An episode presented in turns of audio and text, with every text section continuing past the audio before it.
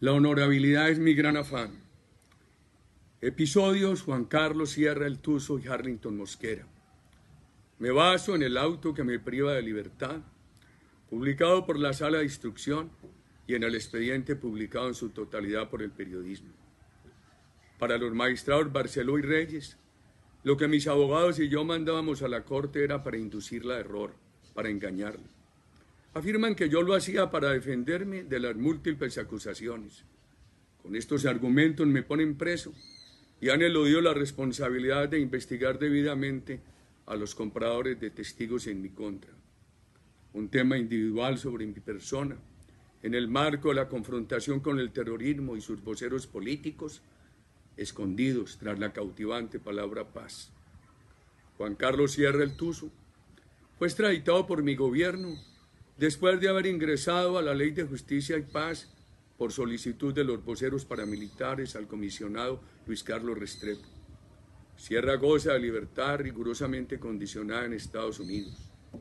Roque Arismendi, diputado de Antioquia, con larga trayectoria y buena reputación, me informó antes de la elección parlamentaria de 2018 que personas conocidas le contaron que Juan Carlos Sierra había sido abordado por Cepeda y otros que le ofrecieron beneficios para acusar a mi hermano y a mi persona. Juan Manuel Aguilar, a quien yo no conocía, fue la persona que trajo el tema al diputado Roque. Se comunicó al magistrado Barceló, fue en vano. Pedí a quienes me informaron que Sierra hiciera un video, no lo hizo. Envió cartas a la corte. La declaración final de Sierra no fue al doctor Diego Cadena, la concedió a la señora Lisa Ruth, el funcionaria de la CIA e investigadora muy competente de los Estados Unidos. Los magistrados no escucharon a la señora Lisa Ruth, pero me acusan de fabricar falsedades. Sierra dice lo mismo en sus declaraciones escritas y en sus entrevistas. Los dos magistrados no lo escucharon, no han investigado el tema, simplemente califican de falsas sus acusaciones a Cepeda y a otras personas de visitas y oportunidades diferentes.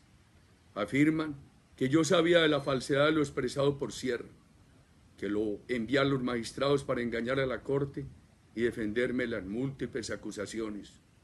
En estas afirmaciones confirman su sesgo para condenarme sin fundamento. Los dos magistrados tampoco han escuchado a Roque Arismendi ni a Juan Manuel Aguilar, su fuente. Harlington Mosquera se presentó como desmovilizado de los paramilitares. Yo no lo conocía y lo he visto una vez.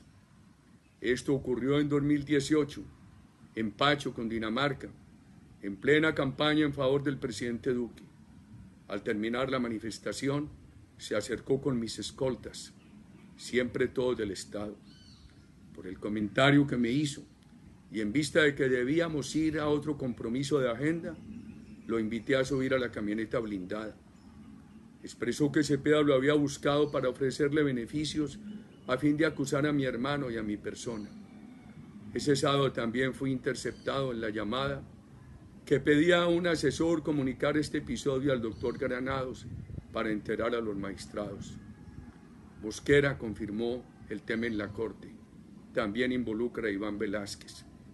En el vehículo, además del conductor, estaban el representante Juan Manuel Daza y el coronel activo de la policía, joven y competente, asignado para coordinar mi seguridad. Los dos magistrados desestimaron el testimonio de Mosquera. Siempre aducen mi afán de defenderme contra las múltiples acusaciones y de inducir a la Corte a error. Los dos magistrados también descreen que yo reciba a un desconocido en una manifestación pública. No estudiaron o pretendieron ignorar cómo ha sido mi cercanía con los ciudadanos y mi informalidad para sitios de reuniones.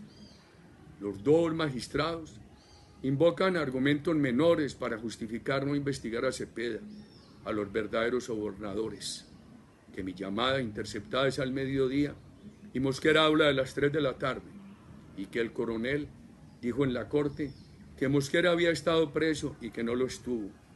El coronel lo supuso porque Mosquera es desmovilizado. Los dos magistrados no escucharon a Juan Manuel Daza. Pensé que era mi deber informar a la corte, pero para los dos magistrados, todo lo que yo diga obra en mi contra. También escribiré sobre la exfiscal Hilda Niño y los declarantes de la cárcel de Cómbita.